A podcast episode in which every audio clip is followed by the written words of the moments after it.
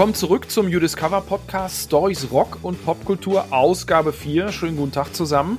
Ich bin Christoph Leim. Hier ist auch noch, tada, Tobi Wienke. Wunderschönen guten Tag. Wir erzählen euch auch in dieser Folge wieder Geschichten aus der Welt des Rock'n'Roll und allem, was noch dazugehört, die ihr so noch nicht kennt. Und wir erzählen euch auch wieder, was Musiker hätten werden können, wenn sie nicht Musiker geworden wären. Das ist eine Sache, die uns sehr gefällt und euch offenbar auch.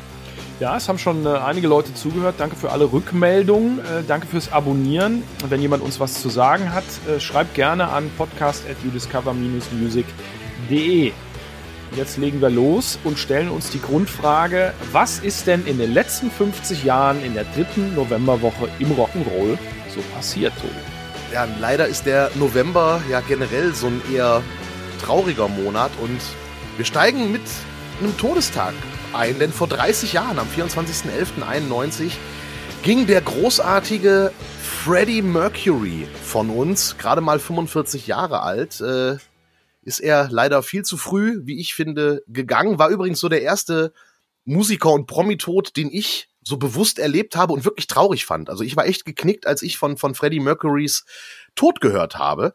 Und ich wäre sicherlich auch einer von denen gewesen, die, wenn sie gewusst hätten, wo er begraben liegt, äh, da hingefahren werden. Das passiert ja bei Künstlern so, ne? Die Gräber werden dann zu so Pilgerstätten. Man denke an Jim Morrisons Grab in Montmartre in Paris zum Beispiel.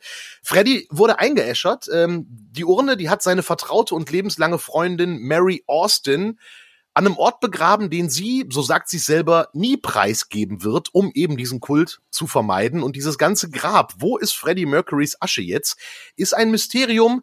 Aber vor ein paar Jahren kam da ziemlich Bewegung rein. Genau, spannende Sache, aber blicken wir erstmal kurz zurück. Freddie Mercury kommt unter einem ganz anderen Namen zur Welt. Farrokh Bulsara hieß er am 5. September 46 auf Sansibar. Als Teenager kommt er erst nach England, gründet 1970 mit Brian May und Roger Taylor die Band Queen.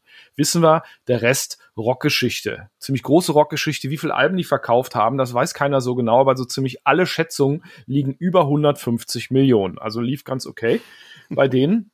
Freddie hat äh, neben großartiger Musik äh, auch sein Leben immer in vollen Zügen gelebt, hat selber gesagt, ich mache alles, Schätzchen. Und äh, letzten Endes, naja, war der Preis dafür eine Infektion mit der damals noch nicht so bekannten Krankheit AIDS. Ja, und äh, das hat leider die Karriere und vor allen Dingen Freddys, äh, Freddys Leben maßgeblich beeinflusst. Die Band hat ihren letzten Gig gespielt 1986, 9. August, auf einem Riesenfestival in Napworth Park. Das war das Abschlusskonzert der Magic-Tournee. Da gibt's so ein, gibt's so ein Live-Album mit so einem geilen Cover, da ist ein Hubschrauber drauf, auf dem äh, das Logo drauf ist und der Hubschrauber fliegt über eine gewaltige Menge. Das waren 120.000 Leute. Gibt auch einen Konzertmitschnitt, Live Magic. Kleine Anekdote am Rande, den gibt's nur als Platte, nicht als Video. Warum? Laut Brian May haben sie es schlicht vergessen. okay, könnte ich mir zutrauen, dass man das so hinterher denkt, weil das war ja, ich meine, in den 80ern war das noch nicht so präsent wie heute, wo jeder eine Videokamera in der Tasche hat. Äh, Richtig. Dass man, dass man das da einfach vielleicht nicht mitbedenkt. Aber diese, diese Aufnahme mit dem Hubschrauber über diesem riesigen Meer von Menschen kommt ja auch in diversen Queen-Videos irgendwie immer wieder vor. The Show Must Go On zum Beispiel als Ausschnitt und so. Äh, genau. Beeindruckendes Bild, richtig krass. Also schon ziemlich, ziemlich ikonisch. Äh, die Band war dann noch nicht am Ende. Die haben noch äh, zwei große Platten gemacht, The Miracle und Innuendo. Dazu sind sie aber nicht mehr getourt. Und das lag explizit an Freddys äh, Gesundheitszustand. Der war von der Krankheit schon äh, sehr in Mitleidenschaft äh, gezogen. Das letzte Mal in der Öffentlichkeit gestanden hat er vier Jahre nach dieser letzten Show, 18. Februar 1990. Da hat die Band einen Brit Award bekommen für, große Sache, außerordentliche Verdienste an der britischen Musik. Und ähm, da herrschte schon deutlich angeschlagene Stimmung im Saal, weil alle irgendwie sehen konnten und auch wussten, wie es wie es dem Herrn Mercury äh, geht. Da haben alle geahnt, dass da was im Argen ist. Die Öffentlichkeit hat da schon lange spekuliert über seinen Gesundheitszustand auch und explizit über eine HIV-Infektion. Die britischen Tabloids, also die, die Boulevardpresse insbesondere, hat sich überschlagen, Berichte über irgendwelche Bluttests, die er gemacht hat. Und Freddy hat aber ganz konsequent darüber nicht geredet, hat sich zurückgezogen, hat Musik gemacht, so gut er konnte. Der innere Zirkel wusste aber äh, Bescheid. Nur irgendwann, irgendwann ging es ihm halt gar nicht mehr gut. Äh, Mary Austin, seine vertraute, ähm, zeitweilige Partnerin und lebenslange Freundin, hat äh, in ihren Memoiren dann erschreckende Details erzählt, hat irgendwann zusehends sein Augenlicht verloren und er hat auch äh, nur Schmerzmittel genommen, keine Medikamente, um das nicht rauszuzögern. Also es äh, hart und traurig. Und er hat sich zurückgezogen in sein Haus in Kensington, Stadtteil von London. Natürlich eine, tolle, äh, tolles Zuhause und hat erst am Tag vor seinem Tod die Welt informiert. Freddy hat seinen Manager zu sich bestellt und eine, und eine Botschaft ihm diktiert. Ähm, und 24 Stunden später, ungefähr am Abend des 24. November 91, ist äh, Freddy dann gestorben, wie Mary Austin sagte, mit einem Lächeln auf seinem Gesicht, was ich sehr charmant finde. Ähm, Austin ist auch die Eltern und Schwestern anruft und die Familie informiert und am Morgen des 25.11. ging natürlich diese Nachricht um die Welt. Freddie Mercury ist gestorben, einer der, der größten und ganz objektiv besten Sänger, vier Oktaven Stimme, das ganze Programm, ne, das wissen wir alle und natürlich auch ein Granaten-Songwriter. Bohemian Rhapsody ist jetzt nicht eine kleine Quatschnummer und die hat der, der Herr Mercury geschrieben. Und das ja. war genau das Ding, wenn man so seine Lebensgeschichte halt auch bedenkt, ne, eigentlich äh, ja mit mit seinem Überbiss äh, äh schüchtern und scheu und dann äh, wird er der Typ, der auf die Bühne geht und Eyo und hunderttausend Menschen rufen Eyo zurück. Also das ist so die Szene, die die einfach bemerkenswert ist und ja, hätte ich gerne gerne noch live gesehen, aber ja. das hat dann nicht mehr funktioniert tatsächlich. Absolut, absolut hätte ich gerne live gesehen und schüchterner Typ, das äh, äh, das kann man sich gar nicht vorstellen, wenn man die ikonischen Bilder äh, sieht. Freddie Mirko steht auf der Bühne, streckt den Arm in die Luft und hat metaphorisch gesprochen in der anderen Hand 100.000 Leute ja. äh, sozusagen und äh, die Sache mit dem Überbiss, die ähm, also diese diese sehr markanten Zähne, äh, die finde ich die finde ich super lustig, weil der gesagt haben soll, Klar kann ich mir die, die, die Zähne ändern lassen und kann mich behandeln lassen, kieferorthopädisch, aber da könnte sich meine Stimme ändern. Und dann mache ich das nicht. Das finde ich geil, das ist ganz konsequent. Und das ist halt seine Gabe. Äh, Granatensänger, der ist dann, äh, der ist dann von uns gegangen. Die Band Queen hat dann natürlich erstmal aufgehört und konnte so auch nicht weitermachen. Klar, sie äh, behandeln immer noch sein Andenken. Ich habe Queen mal live gesehen mit Adam Lambert und habe echt äh, Pipi in den Augen gehabt. Ah, Bindehautentzündung oder Mücke reingeflogen. Ich weiß ja, bestimmt, nicht. bestimmt. Kann, kann nicht, kann nicht äh, Trauer gewesen sein. Nein, wir Gran ja Granate. Der beste, der beste Spruch kam von Adam Lambert nach einem Song, kam auf die Bühne und sagte, ja, und viele Leute sagen, ah, er ist halt echt nicht Freddie Mercury. Ich sag da nur, na klar, natürlich nicht.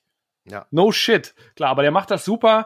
Brian May ist natürlich Granatengitarrist. Aber kommen wir zurück ins Jahr 91, vor 30 Jahren, diese Woche vor 30 Jahren, ähm, ist Freddie Mercury drei Tage nach seinem Tod dann eingeäschert worden und die Urne bekommt nach seinem letzten Willen Mary Austin seine Freunde, äh, Freundin.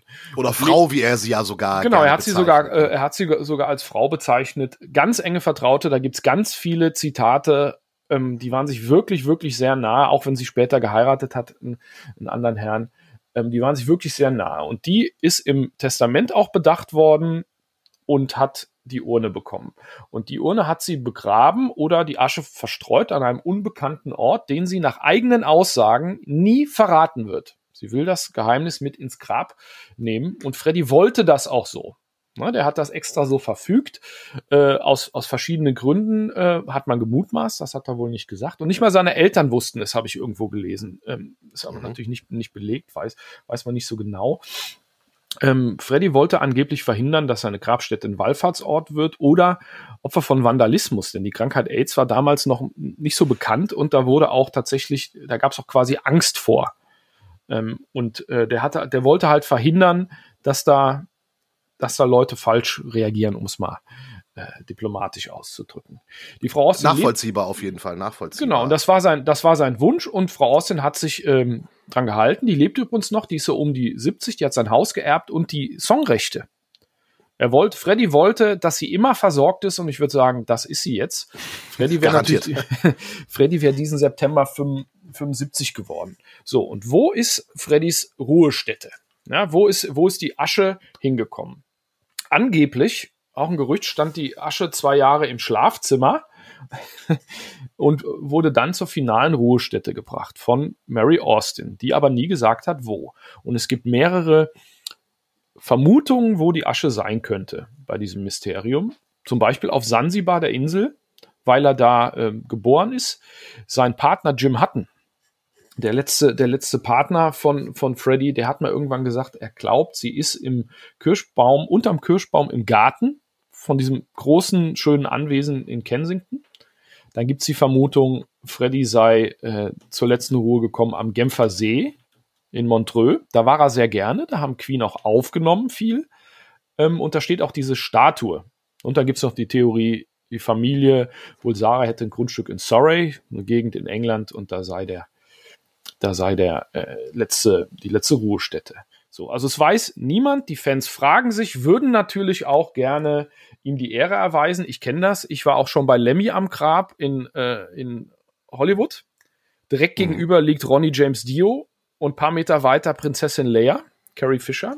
Ja, ja gut, Lemmys Grab ist, glaube ich, von denen äh, äh, so das, das kleinste. Ne? Das von Dio ist ja so ein Riesenmonument. Ich habe Bilder gesehen. Die hast du mir aber nicht gezeigt. Du musst mir mal die Bilder zeigen von den Gräbern. Du hast keine gemacht. Doch, doch, selbst, selbstverständlich. Ja. Die, die zeige ich auch oft in der, in der Rockstories Live-Show. Äh, kurzer Exkurs. Lemmys Grab ist, ähm, ist in so einer Marmorwand wie in so einer Schublade. Ist eine kleine Tafel, steht äh, Lemmy ihn Killmister. Direkt gegenüber ist Ronnys Grab und das ist ein Riesenschrein aus weißem Marmor, The Man on a Silver Mountain. Also der hatte eine bessere Bestattungsversicherung, glaube ich. Aber die beiden Kumpels liegen, liegen nah, nah beieinander. Und, und, man muss aber dazu sagen, die Asche von Lemmy ist ja nicht komplett. Ich weiß nicht, ob du das mitbekommen hast. Da kam jetzt gerade äh, relativ aktuell eine Meldung, dass äh, teilweise die Asche von Lemmy in Patronenhülsen gefüllt wurde. Und diese passend. Patronen, ja, und diese Patronenhülsen wurden an enge Vertraute geschickt. Rob Halford hat äh, zum Beispiel eine bekommen, das hat er in einem Interview erzählt. Doro Pesch hat auch eine bekommen und äh, cool. war total berührt, weil eben Lemmy das verfügt hatte, dass ein Teil seiner Asche an diese ganz engen Freunde geschickt werden soll und äh, dass Doro zu diesem engen Kreis gehört, äh, hat sie extrem berührt, hat sie geschrieben, das ähm, dass sie diese Patrone bekommen hat und wie gesagt, Rob Halford hat auch eine. 2013 dann kommt in dieses Mysterium Bewegung rein. Denn englische Zeitungen berichten, dass Fans womöglich Freddie Mercurys Ruhestätte gefunden haben. Und zwar auf dem Gelände des Kensal Green Cemeteries, Friedhof in West-London, einer der teuersten Friedhöfe der Stadt, habe ich gehört, wo Freddy auch eingeäschert wurde, ist eine Tafel an einer Säule entdeckt worden. Also so eine, so eine sieht aus wie eine, wie eine Grabsteininschrift. Und da steht drauf, äh, Farag Bulsara, 5. September 46 bis 24. November 91, darunter eine Inschrift auf Französisch, die übersetzt werden kann mit, um immer in deiner Nähe zu sein, mit all meiner Liebe. Und drunter steht der Buchstabe M. Und da zählen wir mal die Indizien zusammen. Wir haben den Namen Farouk Bulsara, stimmt. Wir haben das Geburtsdatum 5. September 1946, stimmt auch. Todesdatum 24. November 91, auch das passt. Und die Inschrift, die äh, graviert ist mit dem Buchstaben M, was Mary sein könnte, das sind die Indizien, die besagen könnten, ja, könnte Freddie Mercury sein. Das, das würde passen, auch vom Ort her. Es, diese Säule, da sind mehrere solcher Tafeln und äh, ähm, jemand von diesem, von diesem Friedhof hat äh, in einer Zeitung gesagt, äh, da können die, äh, die Tafeln angebracht werden, wenn die ähm, sterblichen Überreste, die eingeäschert wurden, wenn die Asche da verstreut wurde. Die haben da so einen, so einen Bereich, wo die Asche verstreut wird. Dieses kann, also can be provided, äh, ist dann ist dann interpretabel.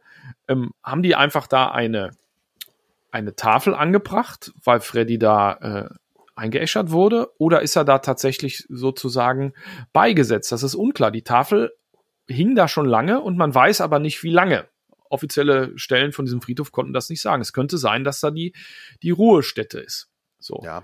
Und vielleicht auch so, so, so, so ein Mischding, ne? Vielleicht ist ein Teil der Asche tatsächlich da verstreut, weil irgendwie, ah, kommt zumindest so eine kleine Stätte, die halt keine Pilgerstätte für ihn ist, sondern, ne? Eine Stelle, wo vielleicht auch andere Angehörige zu ihm könnten, seine Bandkollegen oder irgendwas. Äh, so ein bisschen Asche verstreut und den Rest der Asche hat sie vielleicht noch. Also vielleicht ist dann nur so die Asche von, keine Ahnung, seinem C es, also denkbar und die, die, die Fanscharen von Queen und wer findet Queen scheiße? Eigentlich niemand. Ne? Ähm, die sind, die sind äh, natürlich da aufmerksam geworden. Das ging dann auch vor acht Jahren halt jetzt ähm, durch die Welt. Und womöglich hat man die letzte Ruhestelle von Freddie Mercury gefunden. Allerdings ist man sich da nicht sicher. Ich habe ein Zitat gefunden von Mary Austin in der Scottish Daily Mail, einer Zeitung. Sie hat gesagt, äh, sinngemäß, ich glaube kaum, dass jemand die richtige Stelle gefunden hat. Und da ist Mhm. es nicht. Aber man weiß es nicht. Vielleicht wird sich dann auch einfach gemäß Freddys Wünschen leugnen. Ist ja nur konsequent. Ne? Also sie soll, die, sie soll das ja nicht bestätigen. Das heißt, ein bisschen Mysterium bleibt, aber das ist schon ein bemerkenswerter Fund. Es stimmt alles. Der Name, die Geburtsdaten, die Inschrift, die sehr nett ist, der Buchstabe M. Aber wo genau Freddy begraben ist und seine letzte Ruhe gefunden hat, das weiß man nicht. Vergessen wird er trotzdem auf jeden Fall nie. Nee, das, äh, das ganz bestimmt nicht, weil äh, einfach so bemerkenswert. Und ich meine, vor allen Dingen haben Queen ja auch äh, im Grunde den Stadionrock ja mit erfunden. So, das war ja äh, auch eine der ersten Bands, die in Stadien tatsächlich auch aufgetreten ist in dieser Größenordnung. Und du hast vorhin die Frage gestellt, ich kenne tatsächlich jemanden, der Queen scheiße findet. Wir hatten, wir hatten diese, diese, diese These, dass alle Queen mögen, schon mal in Folge eins oder zwei äh, äh, erwähnt. Und da kam ein Feedback, äh, äh, ah, dann gehöre ich wohl zu der Minderheit, ich mag Queen nicht. Da müssen wir aber dran arbeiten. Was ich weiß nicht, was da was- schiefgelaufen ist. Was kennst du für Leute, die wie Motorhead nicht mögen? das stimmt, das stimmt, richtig. Oder, das, oder das, als, als, als Metal-Fan Maiden oder so. Das ist ja, das sind ja Grundrechenarten. Ja, ei- ei- eigentlich ja, aber äh, da müssen wir mal, äh, das, das kriegen wir schon hin. Nee, aber äh, ja, wie gesagt, ähm, dieses, dieses Tragik-Schöne eigentlich von Freddie Mercury. Also natürlich der Tod äh, äh, ganz bitter und ganz übel und auch sehr leidensgeschichtlich. Aber vorher dieses, dieses schillernde Leben und halt vor allen Dingen dieses, naja, sein Ding durchziehen. So, ne? Äh, auch äh, äh, mit seiner Homosexualität irgendwie, die dann äh, irgendwann zu bekennen und so. Also, das ist schon, ist schon bemerkenswert. Also Hat er das- zi- ziemlich Eier. Hat er das tatsächlich mal öffentlich gemacht wie Helford? Ich kann mich nur an, an ein geiles Zitat erinnern. Der ist natürlich ständig gefragt worden, weil das Mhm. früher auch noch ein Thema war. Ich denke mir immer, scheißegal, er soll halt singen, ne? Ähm, und da ist er gefragt worden, are you gay? Und dann hat er wohl geantwortet, I'm gay as a daffodil. Ich bin so, ich bin so schwul wie ein Gänseblümchen. Das ist für eine geile Antwort. Das heißt ja, nicht ja, nicht nein. Das heißt einfach halt die Klappe, du Idiot. Das Ja. finde ich, das find ich total cool. Aber durch die Blume würde ich halt schon sagen, dass das äh, äh, vielleicht so ein so ein mögliches Coming Out war irgendwie. Also Naja. äh, äh, könnte man vielleicht so bezeichnen. Er hat es nicht wie Halford äh, äh, direkt gesagt. Das war aber auch äh, deutlich. Das war erst nach Freddys Tod. Das war erst in den 90ern, als Halford sich äh, geoutet hat. Ja, ja, das bei- war, bei das war MTV. also 98, der saß da spontan, spontan bei MTV, ist auch eine ganz geile Geschichte. Ähm, Aber die erzählen wir ein andermal. Die erzählen wir ein andermal. ähm, Freddie Mercury, geiler Typ und vor allem, das darf man nicht vergessen, bei allem, bei allem Theater und Lebenswandel und so weiter, vor allen Dingen ein Granatensänger, also ganz technisch allein, vier Oktaven plus und so weiter, das muss ja auch erstmal erstmal können. Ähm, und ich fand bemerkenswert 92 dieses Mercury Tribute. Hast du das auch gesehen? Ich habe tatsächlich nur Ausschnitte davon irgendwie später gesehen. Das Tribute damals live komplett äh, äh, habe ich mir nicht angucken können. Wurde das im Fernsehen übertragen in Deutschland auch? Ja, irgendwo schon. Äh, ich Oh, weiß cool. es nicht mehr genau. Ich weiß nur noch, dass ich mit, mit äh, Kumpels und, äh, und der Freundin irgendwo mittags auf dem Sofa saß bei irgendeiner Familie, die MTV hatte. Ah, Und das wurde komplett übertragen, alle stundenlang. Ähm, ich habe es natürlich geguckt, weil Metallica da angefangen haben, ganze Roses mitgespielt haben. Alle haben sich gefragt, kommt der Axel? Äh, Extreme waren da, Def Leppard, so ganz meine Bands. Und auf David Bowie habe ich gar keinen Bock. Der hat ja einen Anzug an und der spielt ja nur so Quatsch-Songs. Spiel mal hier Hammer to Fall und so. Ähm, aber das war, war natürlich großartig. Elton John mit Axel Rose. Äh, Hetfield singt Stone Cold Crazy. Äh, Tony Iommi spielt Gastgitarre bei Queen. Weiß ich noch, haben sich verspielt an einer Stelle. Ähm, das war, das war ziemlich granatenmäßig. 92, ein riesen Konzert, Wembley Stadion, ganze Welt übertragen. Ähm, sehr bemerkenswert und ein Granatentribut an Freddie Mercury und natürlich auch ähm, zur Awareness für diese, für diese Krankheit oder diese, diese, dieses Virus. Das, wenn du es noch nicht gesehen hast, Tobi, ich sag dir, guck's dir an. okay. Da, da Roger Daltrey singt da mit, George Michael, äh, Annie Lennox, Liza Minnelli und natürlich alle am Ende We Are the Champions, Axel im Rock. Zusammen mit Elton John haben sie gesungen Bohemian Rhapsody. Ja, super. den werde ich mir auf jeden Fall äh, nochmal nachträglich äh, Hausaufgabe. Ich schreibe mir das jetzt auf. Hausaufgabe, Doppelpunkt. Freddie Mercury Tribute. Genau, wir, ich frag das ab. Weißt du, wer am selben Tag gestorben ist wie Freddie Mercury? Ähm, ich weiß ungefähr um die Zeit ist der Schlagzeuger von Kiss äh, gestorben, Eric Carr. War das genau am gleichen Tag? Das war exakt am gleichen Tag. Der wow. ist ein, 41 Jahre geworden, ist an Krebs gestorben.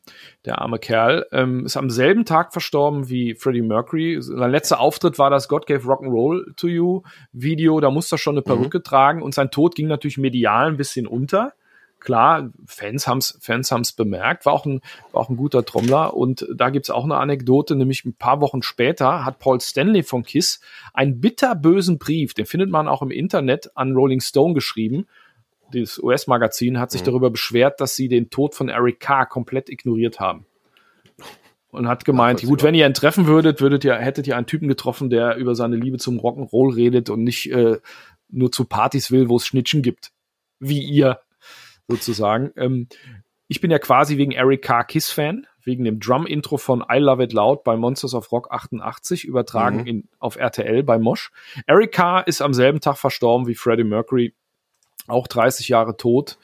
Ähm, ja, ja, Auch, auch da, auch da, rest in peace. Ich habe jetzt echt Bock, Kiss und Queen zu hören. Ja, defin definitiv. Und das hat keiner mitbekommen, dass Eric Carr äh, gestorben ist. Damit geht's Eric Carr so ein bisschen wie Mutter Teresa. Ne, die ist ja gestorben an dem Tag oder einen Tag bevor Lady Di begraben wurde. Und deswegen hat kaum ein Mensch über den Tod von Mutter Teresa berichtet in Ende der 90er. Oder zumindest, zumindest, zumindest, zumindest sehr viel, sehr viel kleiner, das, äh, das, das stimmt. Ja, ja, richtig, richtig, richtig. Aber Eric Carr äh, war auch mein erster Kiss-Drummer. Ich bin auch erst tatsächlich, ich bin erst spät zu Kiss gekommen. God Gave Rock'n'Roll to You war tatsächlich meine erste Kiss-Single. Damals wegen dem Bill und Ted-Film. Ähm, da war das ja genau. Soundtrack und das war mein Einstieg. Das heißt so, ja, ich habe Eric Carr noch gerade bin, bin quasi bei Kiss eingestiegen, als äh, Eric Carr äh, dann dann leider rausging äh, ging wegen seines Todes. Ja. Ne, großartiger Drummer auf jeden Fall. Also der äh, hat der Band auch, der hat der Band auch gut Wumms äh, gegeben. Ja. Der hat natürlich ein bisschen härter gespielt für die 80er gar nicht so schlecht als Peter Chris. Wir, wir machen bestimmt noch ein paar Kiss-Geschichten. Äh, Habe ich, hab ich da gerade das Gefühl. Äh, ich bin auch spät zu Kiss gekommen, obwohl es eine meiner Lieblingsbands ist jetzt 88. Ja. Ähm, naja, der ähm, Eric Carr ist auch spät erst Rockstar geworden. Freddie Mercury, ja, früh, der hat auch noch irgendwas studiert. Ich weiß gar nicht aus dem Kopf was. Äh, Eric Carr hat ordentlich gearbeitet, bevor er mit 30 oder so bei Kiss eingestiegen ist. Das heißt, der hat hoffentlich zumindest was Vernünftiges gelernt. Und damit kommen wir zur nächsten Rubrik. Mach was Vernünftiges, Kind. Hier geht's um die Jobs, die Rockstars früher mal gelernt oder später ausgeübt haben. Ja, und da gibt es bei einem Mann richtig viel zu erzählen. Kennen wir alle? Bruce Dickinson. Der ist nicht nur Sänger von Iron Maiden, sondern hat 27 andere Jobs und ernste Beschäftigungen. Der ist äh, Buchautor, Radiojournalist, Filmemacher, Fechter, Bierbrauer, Geschäftsmann.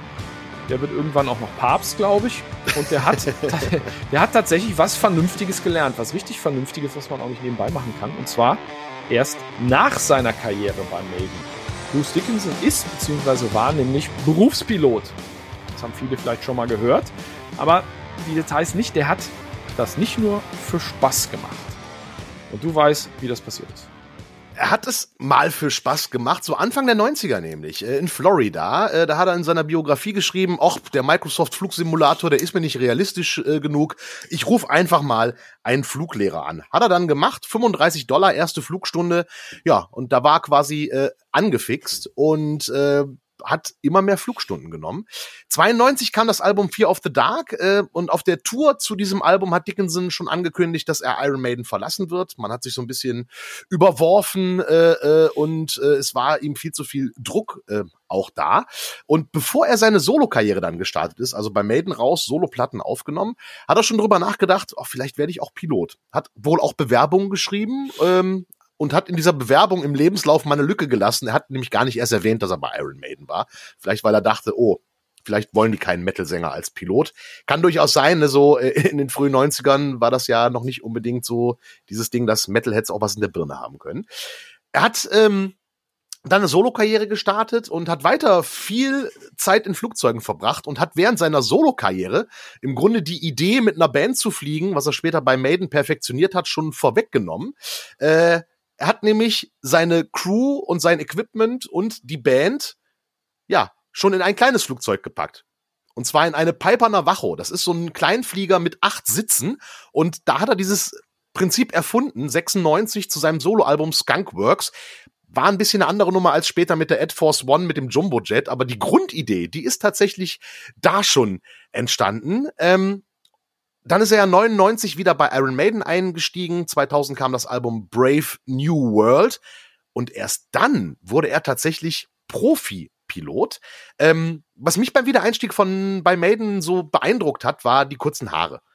ne? auf, auf einmal hat Dickinson kurze Haare. Hat mich, hat mich verwirrt, auch bei dem Video The Wicker Man. Das habe ich damals, das lief damals ja rauf und runter im Musikfernsehen. Ähm, ich fand es geil, dass Dickinson zurück war, weil er hatte die Haare kurz. Da wurde viel spekuliert. Ah, der ist ja auch irgendwie, hat was mit Fliegerei zu tun, hat deshalb die Haare kurz, weil er mit den langen Haaren äh, nicht seriös genug wäre.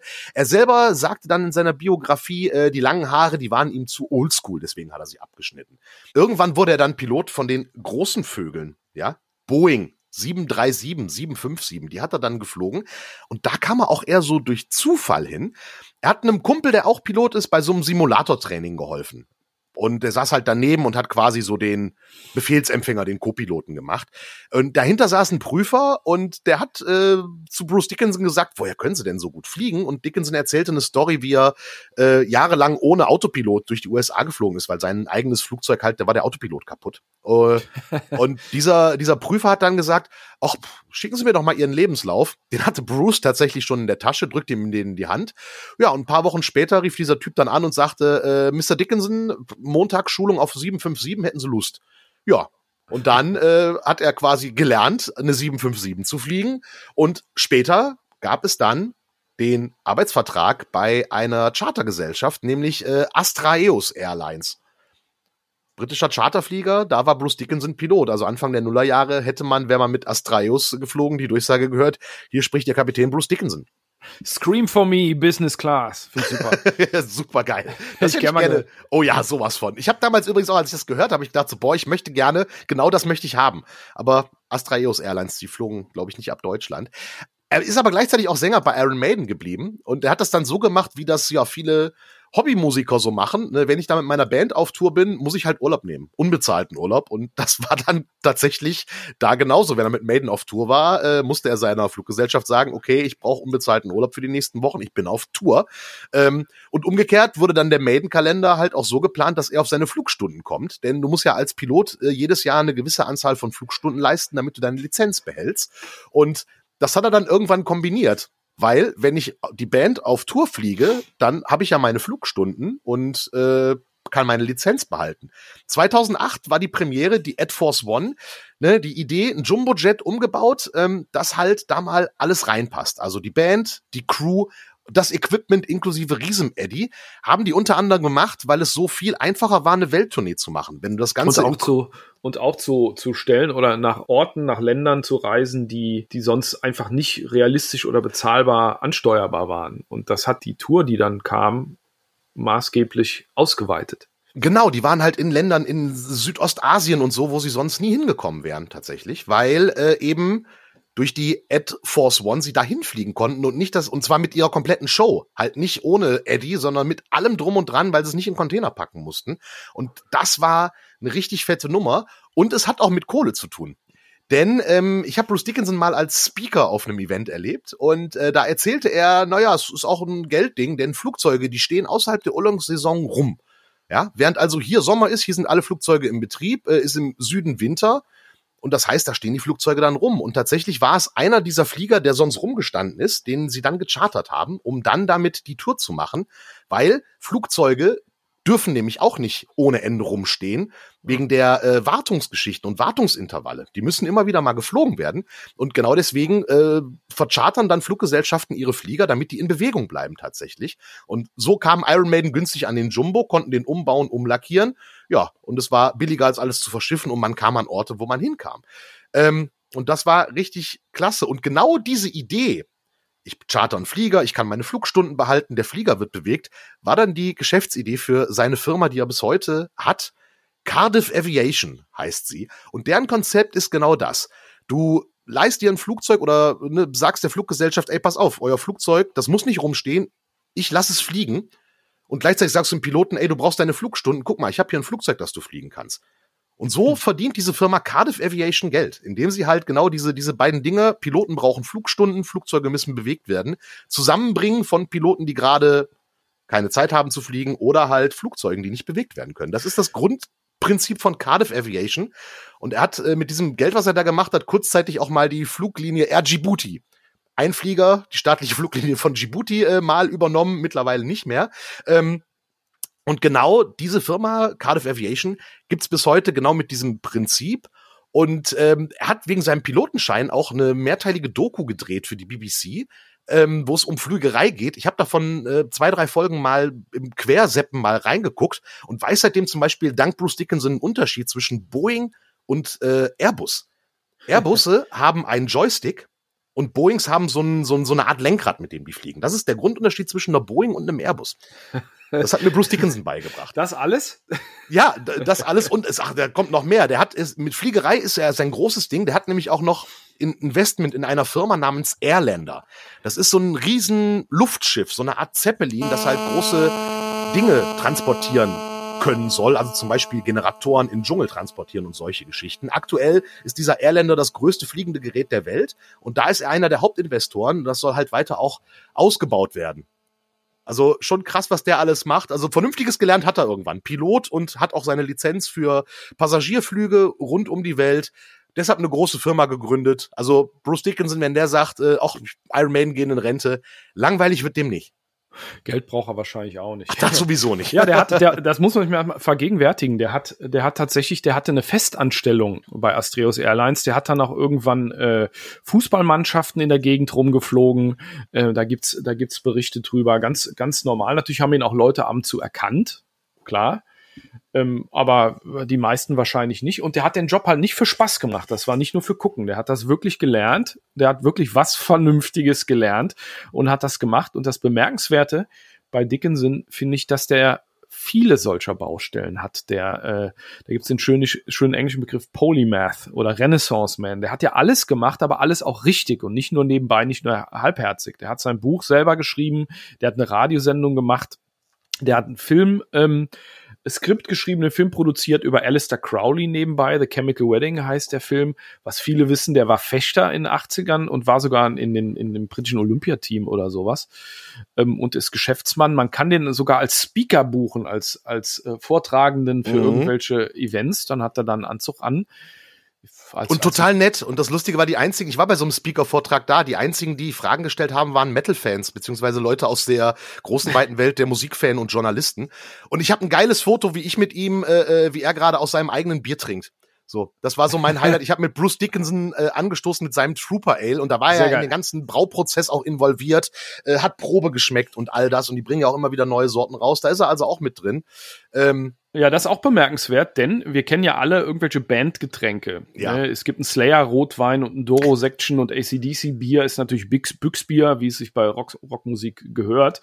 Dieses Maiden Beer Trooper hat der äh, insbesondere Dickinson mit der Brauerei Robinsons heißt die mhm. in England tatsächlich entwickelt. Also die haben das, die haben das ähm, von der Pike auf zusammengestellt und gewürzt und abgeschmeckt und ausprobiert und so weiter. Und der war da, der war da tatsächlich dabei und hat sich da auch schlau gemacht. Also der, ich glaube, der schläft nie, der wird auch nicht ganz doof sein und der macht halt alles irgendwie richtig. Klar muss ich auch keine Sorgen machen. Ich glaube, auf äh, bei der Stadtsparkasse London hat er, glaube ich, ein ganz gutes Konto.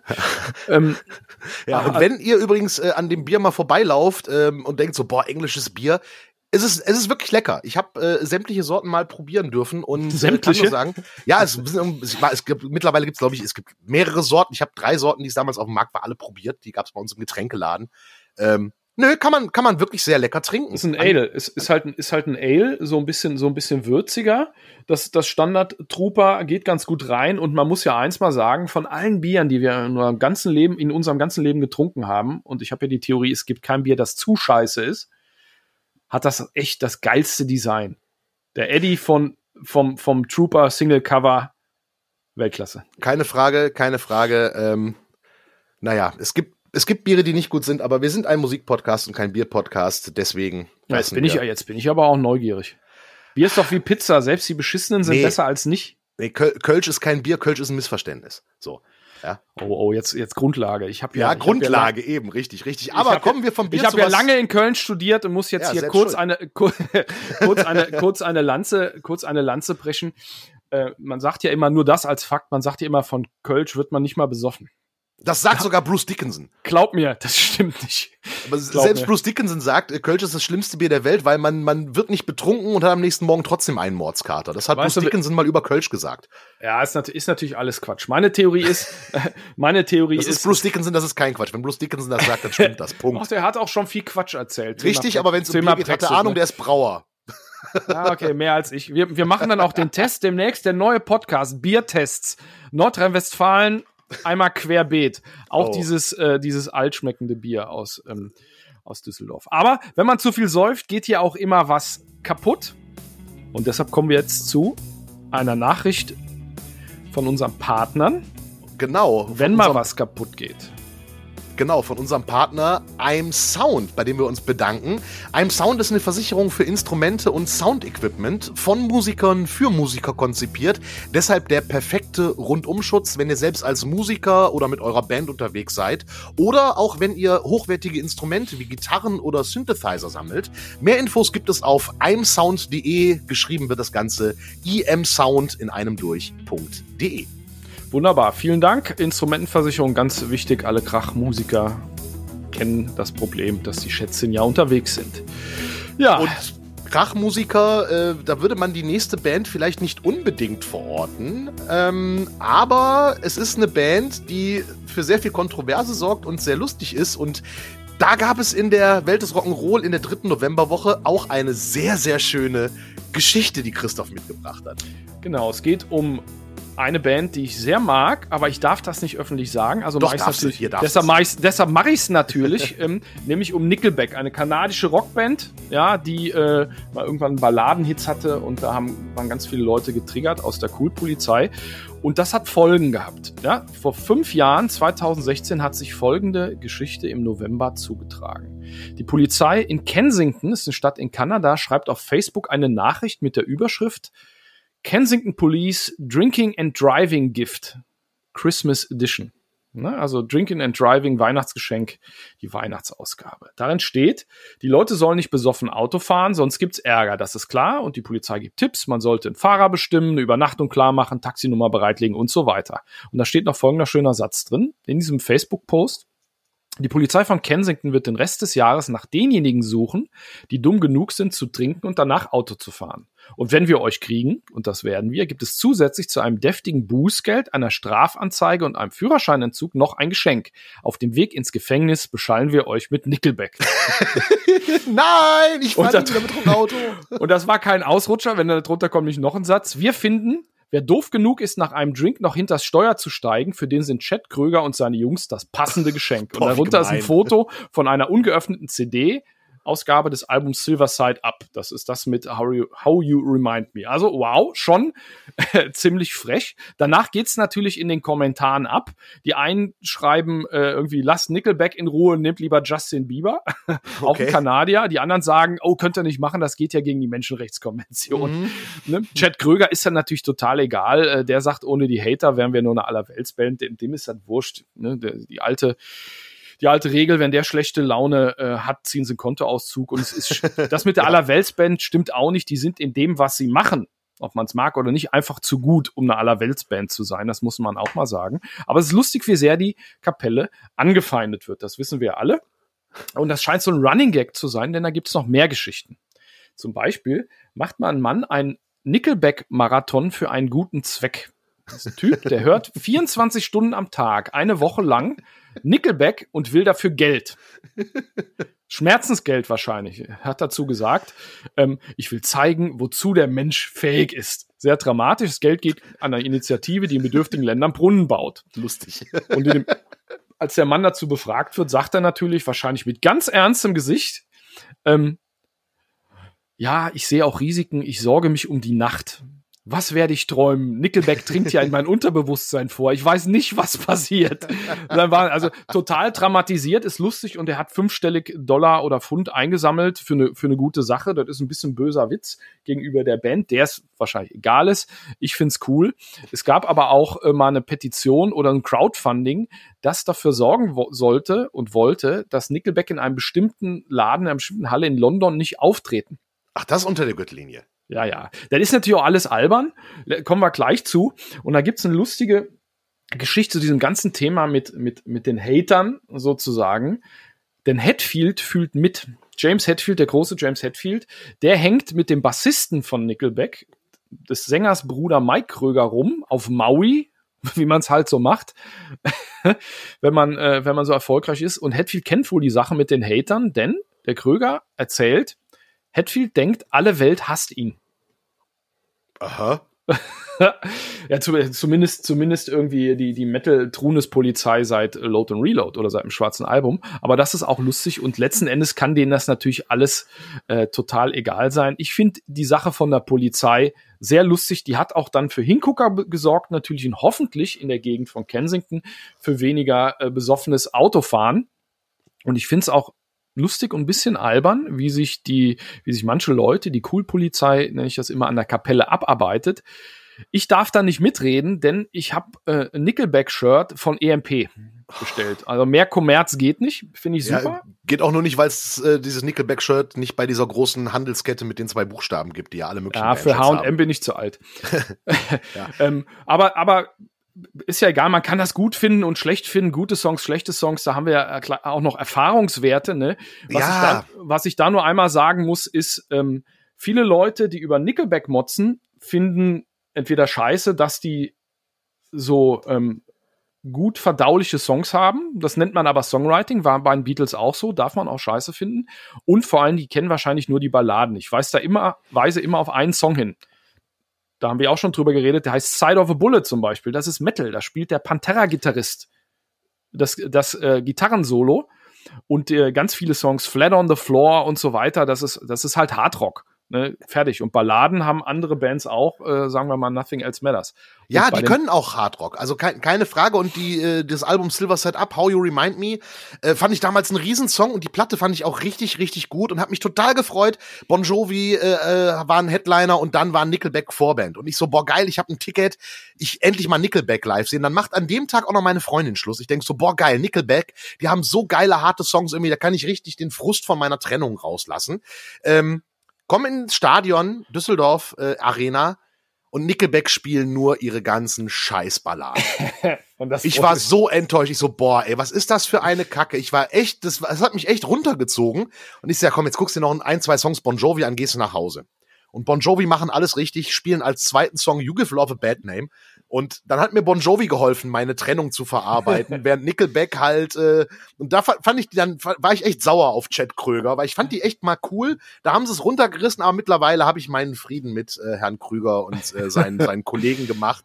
Ähm, aber das war echt, das war echt übel, weil da haben sie wirklich nur ihre Balladen gespielt, wahrscheinlich weil sie Vorband von Bon Jovi waren. Dreiviertel Stunde lang, äh, äh, oh ja, okay, das ist vielleicht ein bisschen viel, da haben sie sich am Pub ans Publikum angepasst. Die ist natürlich schade, dass sie den kleinen Tobi da äh, äh, im, im Regen stehen lassen, wenn der gerade ein bisschen Gesch Geschrei braucht. Mhm. Ähm, wie, keine Ahnung, Never Again ist zum Beispiel der erste Song ja. von der von der Silver Side Up. Ne? Aber ich lerne auch, man sollte bei, nach einer Trennung nicht zu einer Kombination aus Bon Jovi und Nickelback gehen. Das ist, das ist einfach nicht gut. Ja, geh lieber zu Slayer. Genau. Aber das läuft auch manchmal anders, denn ich habe einen anderen Erfahrungswert ich habe eine Headliner-Show von Nickelback gesehen, ein paar Jahre später. Mhm. Und zwar haben die in Berlin gespielt in der O2 Arena, war auch ziemlich voll. Und äh, meine Herzdame und ich haben eine Bekannte getroffen, die ähm, nicht so Rock-Fanin ist. Und die hat aber gesagt, Nickelback bin ich Fan, der hat so eine geile Stimme, die haben so tolle Lieder. Klar, hatte auch eine geile Stimme und er hat sich gefreut und wir haben die Frau dann nachher beim Rausgehen nochmal getroffen. Die hat gemeint, boah, was ein Scheiß. Es war viel zu laut und dieses ganze Geschrei und so weiter. Klar, es ist kein Geprügel wie, wie irgendwie Testament oder so, aber die haben halt die ganzen Hardrock-Songs gespielt und zwischendrin Cowboys from Hell gecovert und so, weil die halt, die sind so alt wie wir sind halt Metal-Fans äh, und schreiben Balladen. Das heißt, da waren die, äh, äh, bisschen despektierlich formuliert, die Hausfrauen-Faninnen von dem Lärm sogar entsetzt. Also das ist das, was ich sage. Das ist eine Hardrock-Band, mit ganz geilen Songs, ganz coolen Texten, so Storytelling-mäßig wie äh, Springsteen kann es natürlich besser, aber so die Richtung. Und was ich immer lustig finde, ist, dass man in unserer Blase die nicht gutieren darf, die darf man nicht gut finden. Das sagen Leute, die ähnliche Bands aber in ihrem Schrank stehen haben. Und da werde ich immer ein bisschen bissig, obwohl es eigentlich egal sein könnte. Ich sage immer, Underground sein ist keine Tugend, sondern Schicksal und meistens verdient. Absolut. Und ich muss ganz ehrlich sagen, ähm, gebt Nickelback einfach noch mal eine neue Chance. Also wenn ihr äh, sagt, boah, Nickelback kann ich überhaupt nicht an, gebt, gebt ihnen mal eine zweite Chance. Auch wenn sie in Kanada auch nicht unbedingt äh, die Kanadier äh, sagen, wenn du auf sie auf eine Band ansprichst, sagen die Kanadier nicht unbedingt, ey, Nickelback ist eine total coole kanadische Band.